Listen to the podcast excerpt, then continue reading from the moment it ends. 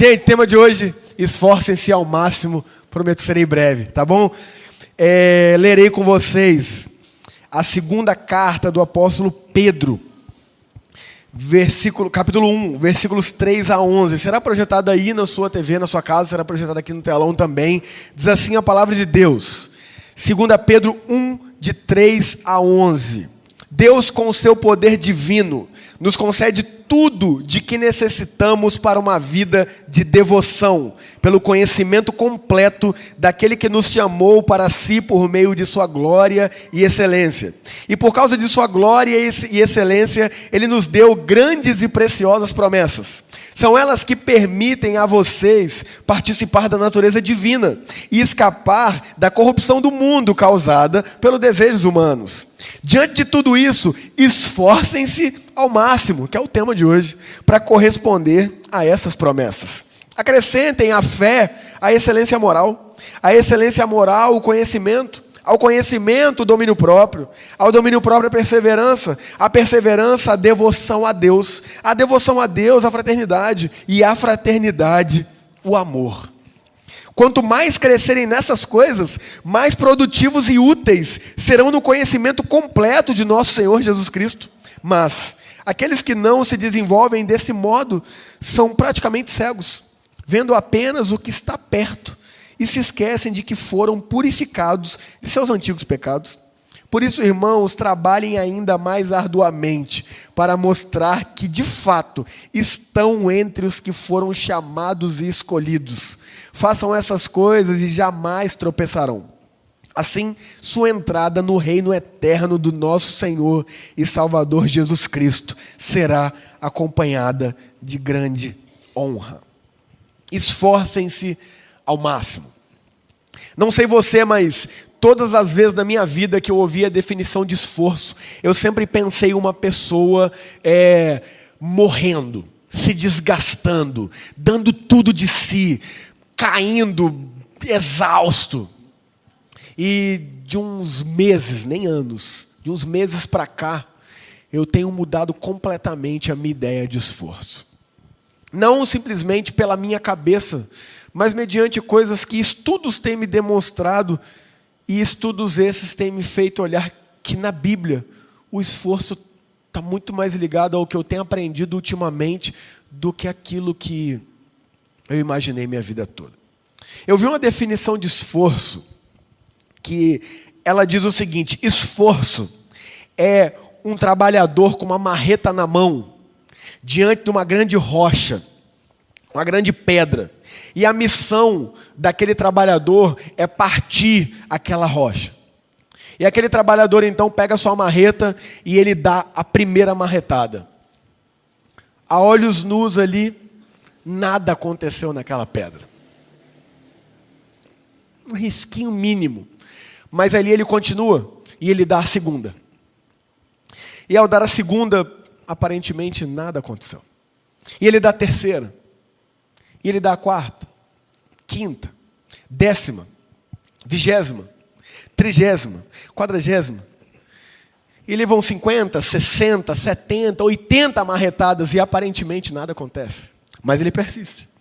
90, 100, 101. Na 101, a pedra se parte ao meio. E a pergunta é: foi naquele único golpe, a centésima primeira martelada que abriu aquela rocha, ou foi a centésima primeira acompanhada das outras cem que as antecederam? Isso é o esforço. Esforço não é você simplesmente achar que com um único golpe, com toda a sua força, com toda a sua técnica, você vai lá e vai dar um e aquilo vai acontecer. Aquela pedra vai se partir. Não. Esforço está muito mais ligado ao hábito do dia a dia. Esforço está muito mais ligado ao fato de viver de forma disciplinada e sábia, fazendo o que deve ser feito, como Jesus fez, de forma simples, mas extremamente poderosa. Tenho aprendido, como eu disse, que esforço não é mais aquela figura que eu tinha em minha mente, mas nada mais é do que uma continuidade Mesmo diante das circunstâncias que às vezes fazem que a gente olhe e diga, mas não está acontecendo nada com a pedra. E para que, que eu vou continuar dando mais marteladas? Para que, que eu vou continuar marretando? Nada está acontecendo. Algo está acontecendo. Muitas vezes não visível a olho nu, mas algo está acontecendo. E esse texto, de forma muito maravilhosa, o apóstolo nos dá um princípio semelhante a esse. O princípio do esforço diante de características usuais, comuns e simples do nosso dia a dia, que muitas vezes a gente não se atenta. E eu vou fazer a leitura novamente aqui, então, agora comentando esse texto. No primeiro versículo, o versículo 3, ele diz assim: Deus, com seu poder divino, nos concede tudo de que necessitamos para uma vida de devoção, ou seja, uma vida de piedade, uma vida de compromisso com Ele. Deus ele já nos deu tudo. E sabe o que é tudo que Deus nos deu? O seu próprio filho Jesus Cristo. Deus nos deu o seu próprio filho, o Deus Filho, para morrer a minha morte e a sua morte. Deus nos deu o Espírito Santo, que é o Deus Espírito, para habitar dentro de mim dentro de você, para habitar dentro de todos aqueles que reconhecem Jesus Cristo como seu Senhor e Salvador. Então Deus nos deu tudo para termos uma vida de devoção, ou uma vida de piedade, ou uma vida de ligação a Ele. O texto não está dizendo que Deus nos deu tudo para ter uma vida luxuosa. Não. Deus nos deu tudo para ter uma vida sem problemas. Não. Em nenhum lugar na Bíblia está dizendo isso. Mas o que está nos dizendo é que Deus já nos deu tudo que necessitamos para uma vida de devoção. Uma vida de entendimento nele. E entenda uma coisa, meu amigo e minha amiga. Tudo começa pelo entendimento. Tudo começa pela mente. Tudo começa pelo aprendizado. Eu vou relembrar com vocês uma parábola bem conhecida das Escrituras. Não tem problema se você não, não a conhece, que eu vou explicá-la. É a parábola é, das, do, do semeador. Conta a parábola que o semeador saiu a semear. E ele jogou as sementes, e parte das sementes caíram à beira do caminho, e os pássaros vieram e comeram. Parte das sementes caiu no solo rochoso. Então ali a semente germinou, mas não teve profundidade nas raízes. Porque o solo era rochoso, e aí veio o sol e secou aquela plantinha. Parte das sementes caiu no meio do mato. E os espinhos cresceram, e aquela plantinha que até germinou, ela foi sufocada por aquele matagal ali que cresce muito mais rápido, né? E ela morreu. E parte das sementes caiu na boa terra.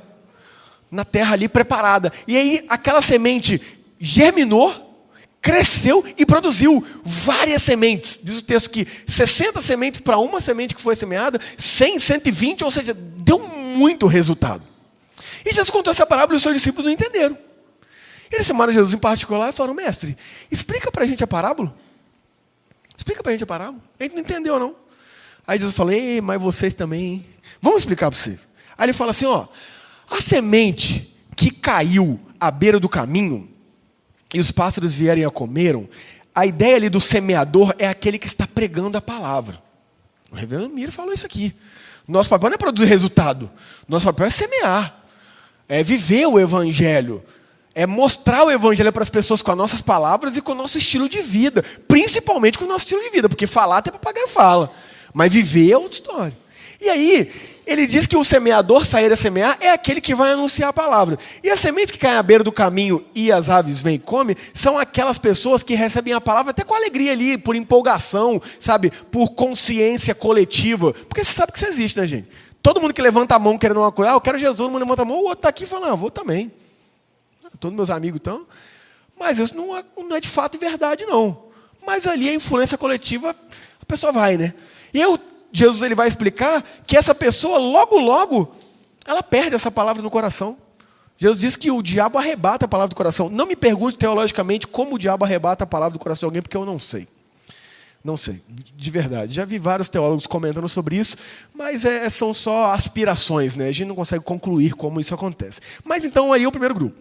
O segundo grupo, que é aquela pessoa lá que, que, que aquela semente caiu em, em, solo rochoso e não teve profundidade, ele fala que são aquelas pessoas que recebem a palavra. Mas aí vem as dificuldades por ser cristão. Porque agora você tem que correr pelo certo.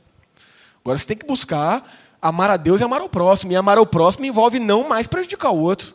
Não mais dar tombo no outro, não mais dar migué no outro, não mais enganar o outro. Aí a pessoa olha e fala: rapaz, esse negócio aí não dá para mim não. Eu, eu, gosto do jeito que estava mesmo. Eu enganando os outros mesmo, eu, eu dando tombo nos outros, calote nos outros, tá melhor mentindo para os outros. Não. Aí a pessoa desanima, ela fala: ah, negócio de ser cristão não dá para mim não. É o segundo grupo. Aí ele fala do terceiro grupo, que é a semente que caiu ali em meio aos espinhos, em meio ao mato. Né? E ele fala que são as pessoas que recebem a mensagem ali inicial, mas vem, os, vem a fascinação, a fascinação do mundo. E o mundo, tá, gente, não é o que está lá fora, não. O mundo é o que está aqui dentro. O mundo é um sistema que não reflete o Evangelho de Jesus. E nesse mundo que Jesus vai dizer, ele vai falar especificamente da fascinação das riquezas. E aí vem a fascinação das riquezas. E aí a pessoa ela olha e fala: caramba, para eu conseguir a riqueza dessa forma, não dá para eu continuar seguindo Jesus. E aí eu vou seguir então as riquezas. Infelizmente isso acontece dentro de muitas igrejas. É, líderes que simplesmente fascinados pela riqueza, eles pregam o evangelho da barganha, do comércio, do engano e ali não vivem como pessoas que têm é, discípulos de Jesus, mas têm clientes, visando apenas números ali, contabilização de valores, fascinados pela riqueza, dentro das igrejas. Então, aí o mundo, a fascinação do mundo, das, pensando lá fora, não, isso acontece aqui dentro. Está dentro do meu coração e do seu coração, essa fascinação pela riqueza aí. Que a gente pensa, e vou falar, isso aconteceu comigo esses dias aí. Contei com vocês aqui que eu bati num carro lá em São Paulo, lá, o cara veio me cobrar um valor exorbitante, não queria é, acionar franquia, porque ia ter que fazer BO, e o carro ia estar tá pago, e ele veio me dar lá um valor altíssimo para pagar. Aí ele falou, não, faça em duas vezes, eu paguei a primeira, na segunda eu fiquei, não vou pagar não. É, esse cara está me dando golpe. Por quê? Porque eu queria o dinheiro. Aí eu falei, não, mas tem que pagar. Tem que pagar, o que eu vou fazer? Paguei. Você acha que você acha que isso não passa dentro do meu coração também? Ah, mas se eu não pagar, acho que ele está me dando calote aí. Ele me apresentou nota, nada. Eu só estava pensando no dinheiro. Não estava pensando no testemunho, não estava pensando no compromisso que eu fiz com ele. Mas eu falei, não, sai para lá, rapaz. A gente tem que aprender isso, tá, gente? A gente tem que aprender a ser como o salmista que questionava a sua própria alma. Ô, oh, por que você está abatida, minha alma? Por que você está aí, triste, ô? Oh? Olha para Deus, a gente tem que aprender a fazer isso. Questionar nossos próprios pensamentos. Eu falei, ô, oh, tá doido, pai? Não vai pagar? Você é maluco? Combinou, combinou arca com prejuízo. Sua palavra é sua palavra. Você falou que vai, agora você vai. Paga o preço disso aí. É isso. Tem que aprender isso. Então, fascinação das riquezas. Pensa mais no dinheiro, às vezes, do que no compromisso com Deus, de ser uma pessoa idônea. Aí Jesus vai falar do último grupo, que é aquele que caiu na boa terra. E produziu e deu bastante resultado. E ele fala: aqueles que caíram na boa terra são aqueles que ouvem a palavra e a, aí os crentes tudo respondem, praticam. Eu não fiz essa pergunta aqui, você não passar vergonha. Os crentes tudo responde sim. Eu já fiz isso várias vezes pregando. São aqueles que ouvem a palavra e a aos crentes, praticam. Ouvem a palavra e a praticam. Só as mulheres praticam, só os homens praticam, só os adolescentes. Mas não é. O que a Bíblia fala é que são aqueles que ouvem a palavra e a entendem. Sabe por quê? Porque praticar a palavra, o religioso pratica. O fariseu pratica. O mestre da lei pratica. Ele pratica aquilo que é visível. É o que Jesus falou. Oh, vocês, vocês fazem tudo que a lei manda, mas vocês são como sepulcros caiados. Por fora bonitinho, pintadinho, mas por dentro está morto. A gente consegue, tá? Eu consigo vir à igreja, eu consigo pregar aqui, sem olhar na cara da minha esposa. Eu consigo. Ô, oh, velho, você não tem noção como eu tenho a capacidade de ser ruim, pecador, miserável. Consigo. Você consegue também. Você vem aqui e fala, oh, tá tudo bem, maravilhoso, o pau está quebrando na sua casa, cheio de problemas, cheio de BO, mas você vem aqui, glória, levanta a mãozinha para o céu, o pessoal olha e fala, é crente demais, né? Ah, mentira pura. A gente está destruído, detonado. Então a gente consegue praticar o que as pessoas veem. Mas quando a gente entende, a história é outra. Por isso que o texto vai dizer: aquele que cai em boa terra e produz são aqueles que ouvem a palavra e a entendem. Você entende o poder do entendimento? Você entende por que, que na pregação passada eu falei da importância de Jesus dizer que a gente não só deve batizar, mas ensinar as pessoas a guardar aquilo que ele nos tem ensinado? Porque tudo passa pelo aprendizado do entendimento.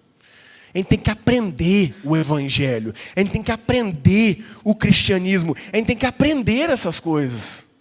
E aí ele está dizendo aqui, ó, Deus nos concede tudo o que necessitamos para uma vida de devoção pelo conhecimento completo daquele que nos chamou para si por meio de sua glória e excelência. Conhecimento. Precisamos conhecer Jesus, o Jesus bíblico e não o Jesus que o seu imaginário criou e não o Jesus que as denominações ditas evangélicas criaram, mas o Jesus dos evangelhos. Porque eu vou falar a verdade para você. Eu ouço algumas descrições de Jesus que eu falo, gente, que Jesus é esse? Porque o bíblico não é. Eu já falei isso aqui algumas vezes, graças a Deus mudou, né? Hoje você vai na sala das crianças ali, você que é pai e mãe, pega o materialzinho e dá uma olhada. O Jesus que está ali não é mais o louro de olho azul. Até porque nunca foi, né?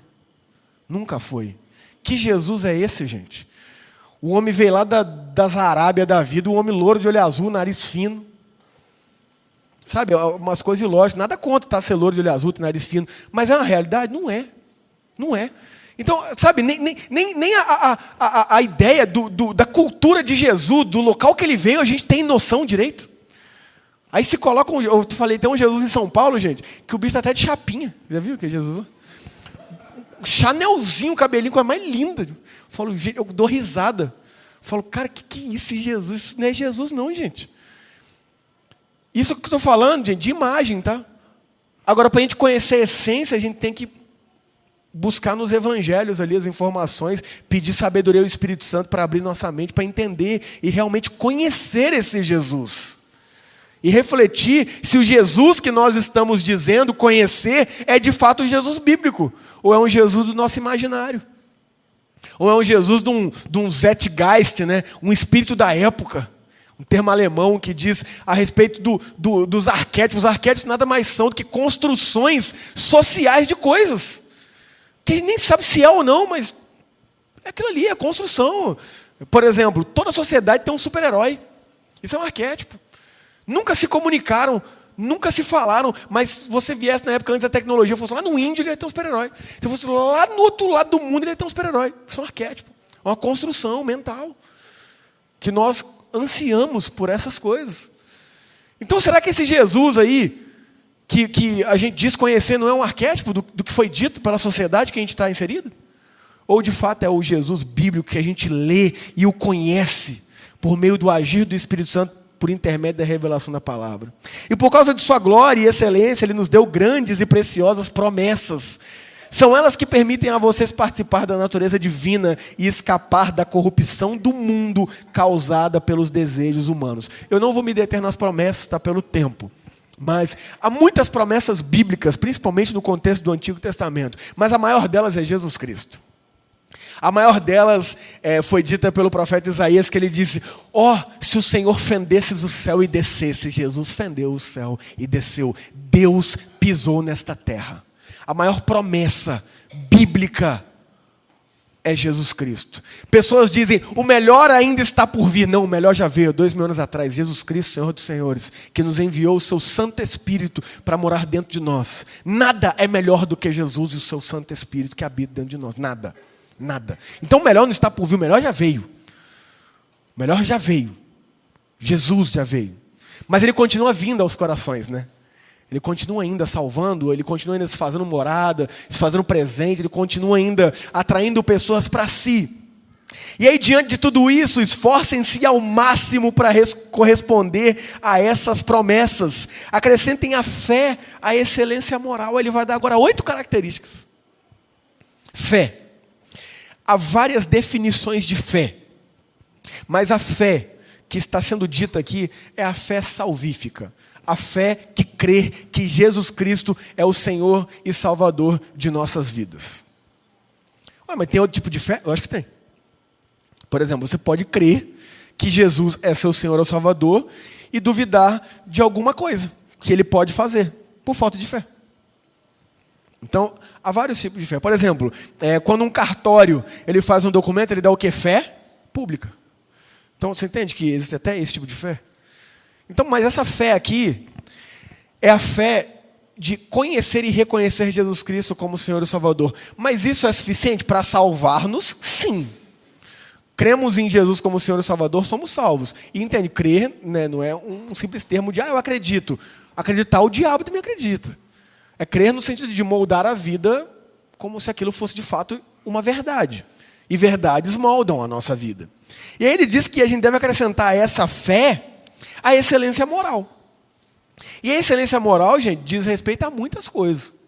Por exemplo, pensa, quando a gente pensa em moralidade, normalmente a gente, tem que, a gente tende a pensar apenas em sexualidade. Mas não. Envolve sexualidade? Lógico que também envolve sexualidade.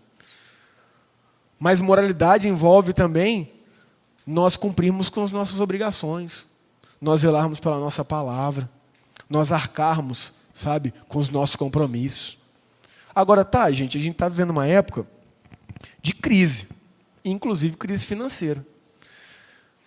Não sei você, mas eu passei por situações de que eu não consegui pagar alguns dos meus compromissos. Mas aí é onde entra a nossa idoneidade. Alô? Olha só, estou passando por dificuldades, está acontecendo isso, isso e isso. Como podemos resolver? Como eu posso, sabe, deixar as claras. É ser honesto. É zelar ali, sabe, pela moralidade também. Pensando no outro. Pense se fosse você que estaria precisando receber e a outra pessoa simplesmente sumisse. Sabe? Agora, quando é o outro, a gente fica bravo, mas quando é com a gente, a gente faz, né? Não, então a gente também tem que zelar pela essa moralidade. Porque atribua-se a fé à moralidade, excelência moral. Excelência moral. Certo? Nós temos que, que zelar por isso, cara. Em todos os aspectos que envolvem moralidade. Ah, mas a gente falha? Lógico que falha. Quem não falha aqui, mente. Quem diz não falhar, mente. Mas temos que estar atentos a isso. Ele diz, a excelência moral, o conhecimento. Aí, mais uma vez, o conhecimento aparece. Gente, para você conhecer, você tem que estudar. E aí há várias formas de estudar. Você pode estudar por meio de livros, está ali nossa biblioteca, acessível a todos. Você pode estudar por meio de aulas, por meio de podcasts. Você pode estudar a palavra, ah, mas eu não gosto de ler. Mas hoje qualquer aplicativo você dá play lá, a palavra ela é falada. Ah, eu já vou dar uma dica aí, ó. Rapaziada, quer fazer sua devocional sem errar? Assume a louça da sua casa. Começa a lavar a louça e bota o play lá para você ouvir a Bíblia. Meia horinha ali, você vai ouvir a palavra e vai ajudar a sua esposa lá no serviço. Legal. Tudo bem que eu sou maior contra o negócio de ajudar a esposa, né? Porque a esposa mora sozinha na casa, né? Então o negócio de ajudar é maior falácia também, tem que dividir, né? A mulher está trabalhando igual a gente, quem tem que ajudar? A mulher, ah, ah, ajuda minha esposa. Ajuda vergonha na sua cara, rapaz. Ela trabalha igual você, ué. Aí você vai ajudar?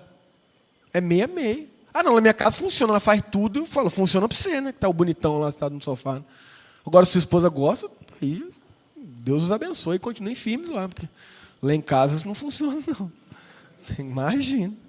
Imagina que não é meia meia lá. Então, conhecimento, a gente tem que estudar, velho. Ah, mas eu, eu, eu, eu, não, eu não consigo, pastor. Aí você lembra da martelada na pedra? Começa com uma martelada, amigo. O problema é que você acha que estudar a Bíblia é sentar e ler uma hora de Bíblia. Começa lendo um capítulo de Provérbios. Um capítulo de Provérbios por dia. É dois minutos de leitura, até menos. Começa de boa. Mas comece. Esforço não é você sentar e ler cinco horas, não. Esforço é todos os dias você sentar e acrescentar o conhecimento à sua vida de devoção a Deus, de prática aplicável aquilo que ele quer te ensinar por meio do que é da palavra dele. Uma vez um amigo ateu me contou uma piada, ele falou assim: "Candonga, qual que é a diferença entre os crentes e os fãs de Harry Potter?" Eu falei: "Rapaz, não sei não." Ele falou: os fãs de Harry Potter já leram todos os livros do Harry Potter. É, a gente ri, né? Os crentes não leram nem os evangelhos ainda, é mó vergonha nós. Véio. A gente é mó poser, sabe o que é poser? Aquela pessoa que chega no lugar com skate, calça larga, tenisão. O pai fala, dá uma manobra aí. Não, só tem um estilo, não sabe andar de skate. Mas tem um estilo poser. Ô, fulano é mó poser. Cara chega cheio da guitarra, baixo, todo todo. Toca aí. É, é, é, não sabe. Poser. Quantas vezes não somos posers? Não, eu sou cristão, vou à igreja e tal. E você já leu os livros do, do, do, do seu Deus? Eu não estou nem falando a Bíblia toda, não, tá? Estou pegando leve, estou falando dos evangelhos. Mateus, Marcos, Lucas e João. Vamos acrescentar um Atos aí. Rapaz, não leu nem o troço. Isso é uma vergonha, cara. Ah, eu não sei, pastor, porque minha vida não dá certo. Mas não quer dar martelada na pedra, ué. Quer que a pedra se abra como? Ai, Deus, eu vou ficar aqui três horas orando hoje, vai cair um raio e vai partir a pedra. Aham. Uhum. Ah, mas Deus não pode fazer? Até pode, porque Ele é Deus, Ele faz o que Ele quiser. Mas o que a gente observa no modus operandi da Bíblia é que Ele está muito mais presente num processo do que no instalar de dedos. Ah, não, mas o Deus que eu creio ressuscita mortos. É, ressuscitou, que eu lembre quatro, contando com Ele. Quantos você acha que morreram na época que Ele estava na terra? Aí você quer contar com as exceções, você quer viver de exceção. Eu quero viver de exceção. Ou, pesquisa não se faz com exceção, não, pesquisa se faz com regra. Sabe? Ninguém quantifica exceção, não. A gente faz análises, a gente constrói dados, nós construímos saberes a partir de regras, sabe? De continuidades, não de meras exceções. Deus é Deus, Ele pode fazer o que Ele quiser. Ele não está preso à teologia reformada, ele não está preso à teologia é, do pastor presteriano, não. Ele, ele, ele, é Deus, ele não cabe. Ele não cabe em, nem no imaginário humano. Ele cabe, ele, ele é Deus, ele, ele é o Todo-Poderoso, sabe? Ele é, ele é demais para caber na mente humana. Mas o que ele nos revelou é que ele ama processos e que ele se revela por meio desses processos, e esses processos nada mais são do que marteladas dia após dia, que a gente vai dando e a gente olha e fala: rapaz, não está tendo efeito não. Nossa, pastor, mas hoje eu acordei, orei lá, meu três minutos, li meu provérbios, fui para o trabalho, o negócio ficou pior. Ou não mudou nada. Calma. Você quer o quê? Você quer mágica? Calma. Continua martelando. Pastor, estou há 99 dias acordando, orando, lendo a Bíblia, meditando, refletindo, buscando saberes, lendo uma página do livro por dia, investindo na minha inteligência emocional. Estou aqui evoluindo. Mas nada... calma, continua. É o esforço, é um pouquinho por dia, é dia após dia. Uma hora você vai ver a pedra se rompendo. E aí é assim, ó. Quantas viradas de chave já não tivemos nas nossas vidas, do dia para a noite, por obra maravilhosa de Deus que nos fez parte desses processos? Ao conhecimento, domínio próprio. Domínio próprio, gente, é uma coisa que eu tenho estudado, cara. Vou falar para você. Domínio próprio, ele é um dos pilares da inteligência emocional, sabe? É um negócio legal demais, cara. Porque nós somos totalmente tentados a ser levados por emoções e sentimentos. Nós somos tentados a ser pessoas reativas, que simplesmente reagem, e não proativas, que criam a situação, a circunstância, com sabedoria. E o domínio próprio é, é um, uma das características, né? é um fruto do Espírito também, lá em Gálatas 5,22, que Deus nos dá, que ele é totalmente treinável, sabe? A gente aprender dia após dia a se dominar. Só que aí a gente é bobo, né?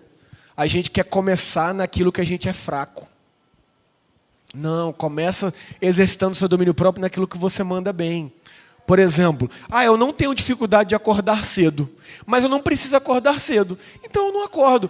Mas você não tem dificuldade? Não. Então comece a exercitar o seu domínio próprio acordando cedo. Ah, eu não tenho dificuldade em não é, em ficar sem comer chocolate. Tenho dificuldade, não. Mas eu como, porque eu não preciso parar de comer, né? Então eu começo a exercitar o seu domínio próprio, às vezes deixando de comer chocolate. Sabe? Comece dando ali é, marteladas, marretadas em coisas que você domina. Você entende? O, o, o Mira falou aqui do jejum. Gente, o jejum não é sacrifício.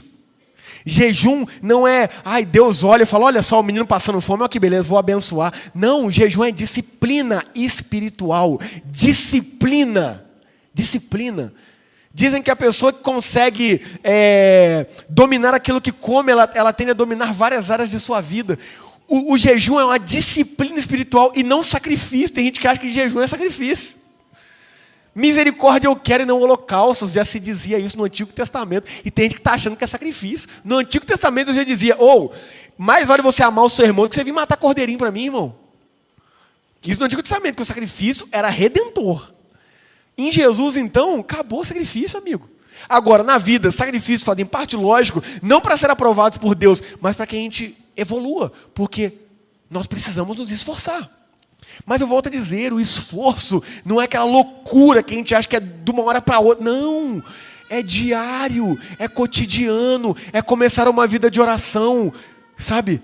É desenvolver uma vida de reflexão bíblica, é desenvolver uma vida de meditação diária, é desenvolver uma vida de contemplação, é desenvolver uma vida de leitura. Eu vou ler uma página por dia de um livro.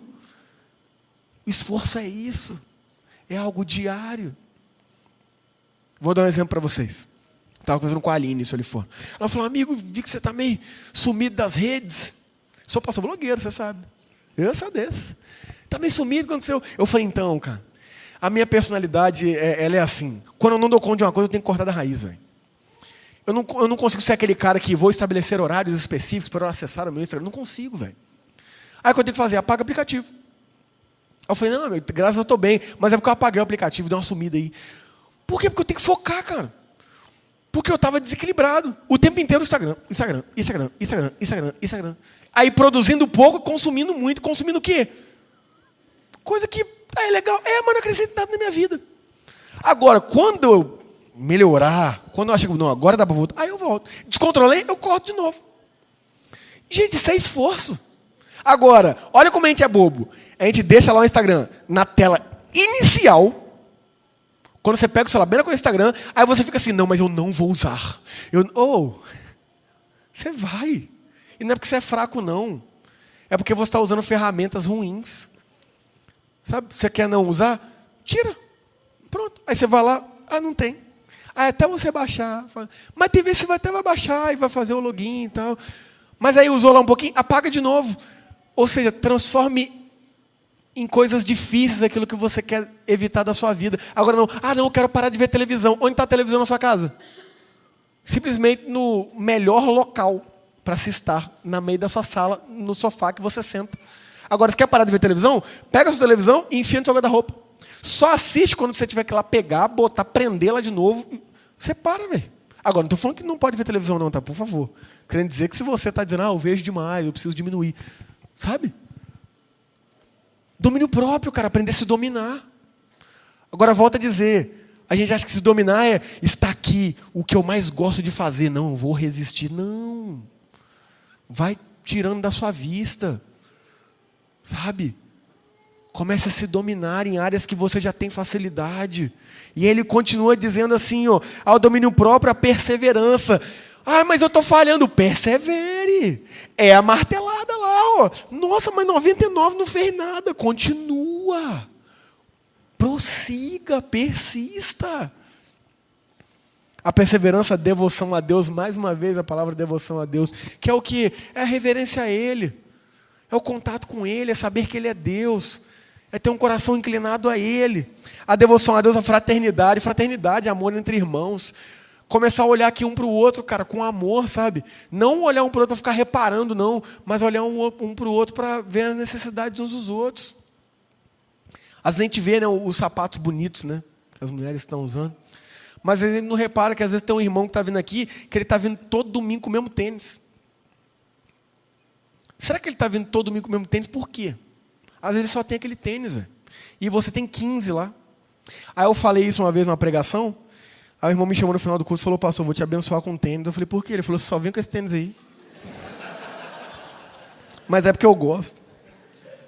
Eu tenho outro, mas eu gosto muito desse. Aí o irmão achou que eu estava falando, tipo, dando indireta. Aí eu falei, não, irmão, eu tenho vários, mas é porque eu gosto desse. Aí ele falou, certeza, pastor? Você não está mentindo? Eu falei, não, é sério. Eu gosto desse aqui mesmo. Então, gente, tá, já estou avisando aqui, eu venho muito com esse tênis, é porque eu gosto desse tênis. Mas às vezes o irmão está vindo, não é porque ele gosta, não, é porque vezes ele só tem aquele tênis, cara. Sabe, isso é amor fraterno, velho. É a gente olhar para o outro, ver a necessidade do outro. Às vezes o fulano chega sempre aqui felizão. Entendeu? Às vezes ele vem aqui meio. Ô fulano, está bem, cara? Tô orando por você, bro. Precisar de mim, me chama aí essa semana. Tomar um café, velho. Pô, amor fraterno, cara. Amor fraterno é isso. Sabe, os crentes gostam da palavra comunhão. Eles não sabem nem o que significa. Comunhão é ter coisas em comum. Ter coisas em comum é ser amigo, gente. A gente tem que parar de usar palavra difícil. Crentez, sabe? Eu odeio esse negócio de crentez, velho.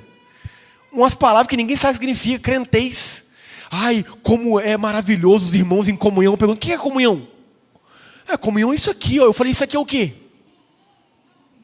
Ah, é só esse ambiente gostoso. Vou falar, ah, para, velho. Mas não é comunhão, rapaz. Você sabe nem que comunhão é ter coisas em comum, cara. Eu só tenho comunhão com quem eu tenho coisas em comum. Se eu não tenho coisas em comum com você, eu não tenho comunhão, não, é. Agora, vamos lá. Eu tenho coisas em comum com os meus amigos, com os meus colegas, pessoas do meu convívio. É isso. Isso é comunhão, é. Isso é comunhão.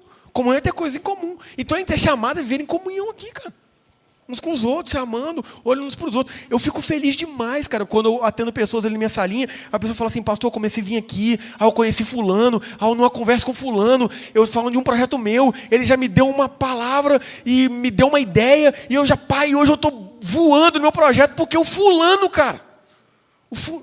eu falo, cara, glória a Deus, isso é comunhão, cara. É um acrescentando e somando na vida do outro. E aí a fraternidade, o amor. O amor é sempre o fim, cara. Tudo converge no amor, Deus é amor. Tudo converge no amor. O amor. Aí o amor, se eu for definir, eu fico aqui o dia inteiro. Deus é amor. O amor não é Deus, mas Deus é amor. O amor é a expressão máxima de Deus. Eu não preciso concordar para amar. Sabe? Eu discordo de um monte de coisa, mas eu amo. E amar não é dizer. Amar é viver. Quem ama, cuida. Quem ama, serve. Quem ama, quem ama se coloca à disposição. Isso que é amar. Ah, mas eu discordo do fulano. Tá, e daí? Mas discordar de posição A ou B me impede de servi-lo, de me colocar à disposição? Óbvio que não. Se as pessoas acham que sim, elas não entenderam o que é Jesus. Porque Jesus ele discordava em muitas coisas com seus próprios apóstolos. Mas ele estava sempre ali disposto a ensiná-los, a servi-los. E não só isso, ele morreu por nós, né? Esse é o nosso Deus, o amor.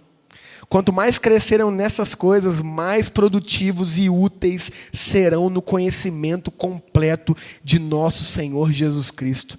Produtivos e úteis, não segundo um sistema que quer nos fazer produtivos e úteis para dar lucro. Não, não, não, não. Produtivos e úteis uns para os outros, para sermos bênçãos um na vida dos outros, para sermos motivos de alegria um na vida dos outros. Quantas pessoas aqui em nosso meio, em alguns momentos, pensaram em desistir? Desistir de um casamento, ou desistir da própria vida, ou desistir de um empreendimento, ou desistir de um projeto e a uma simples palavra de um amigo, de um irmão, de uma amiga, a pessoa ali, cara, sentiu Deus falando através dela e, cara, é isso, eu vou, eu vou continuar, cara. Produtivo e útil. Produtivo e útil não tem só a ver é, com o sistema a partir da Revolução Industrial, não, tá? Que pensa no lucro com o menor custo possível e com a maior taxa de lucro, não, não. Produtivo e útil é aquilo que diz respeito aos nossos relacionamentos uns para com os outros aqui, cara. Somando um na vida do outro, abençoando um na vida do outro. E ele continua, né, e o caminho para o fim. Mas aqueles que não se desenvolvem desse modo são praticamente cegos, vendo apenas, vendo apenas o que está perto. E se esquecem de que foram purificados dos seus antigos pecados. Quantas vezes eu me vejo assim, cara? E é interessante que ele fala assim: agem como cegos vendo apenas o que está perto. Ele não falou que cego é aquele que não vê. Ele falou que cego que vê apenas o que está perto. Quantas vezes eu só vejo o que está perto? Quantas vezes eu só estou olhando ao meu redor e estou entrando em desespero? Nossa, o que está acontecendo? Ei, a vida não se resume só ao que está perto. A vida tem uma concepção muito mais ampla, muito maior. A vida tem uma concepção não só material e física, mas também espiritual de igual forma. Quando olhamos para a palavra de Deus e analisamos principalmente 1 e 2 Pedro, que é uma carta, que são cartas que vão falar de dificuldades, a gente olha e fala, cara, quantas vezes eu estou agindo como cego? Simplesmente olhando uma circunstância a partir dela mesma e de, completamente desanimado, completamente desacreditado. Não, existem coisas muito maiores acontecendo. O reverendo Mira deu o exemplo aqui. A gente, cara, conversando, e eu conversando com os presbíteros e falando, pô, rapaziada, mas eu estou meio incomodado porque vou chegar para o Mira e vou pedir para ele vir para cá. Qual que será que vai ser a impressão dele disso? Ele está há 12 anos lá, cara. E de verdade, eu quis trazê-lo aqui para ele me ajudar. Sabe? Para ele abençoar a nossa igreja, cara. E eu fiquei, pô, mas qual que será que vai ser a forma que ele vai ver isso? Pô, eu não queria me trazer para cá, mas eu tô lá. E aí, às vezes, ele vai se sentir pressionado a vir. E eu incomodado com isso. Eu falando com os caras, falei, não, aí os presbíteros falavam, não, pastor, calma, vamos orar. Vamos orar. E eu preocupado com ele, cara. O que ele iria pensar e tal. E aí, quando a gente converge numa conversa, ele contou aqui das visões dele.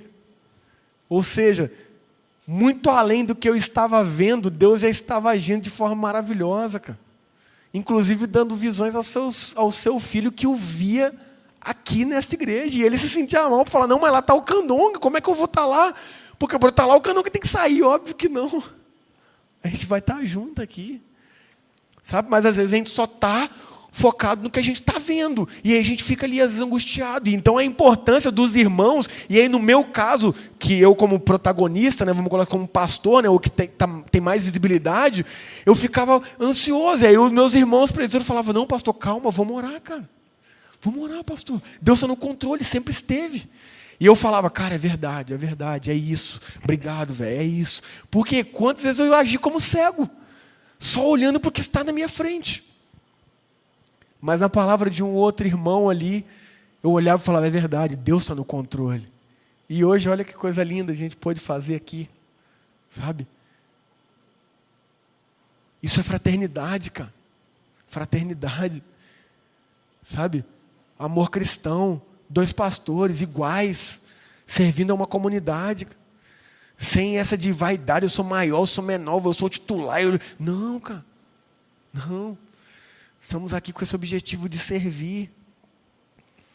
Por isso, irmãos, trabalhem ainda mais arduamente para mostrar que de fato estão entre os que foram chamados e escolhidos.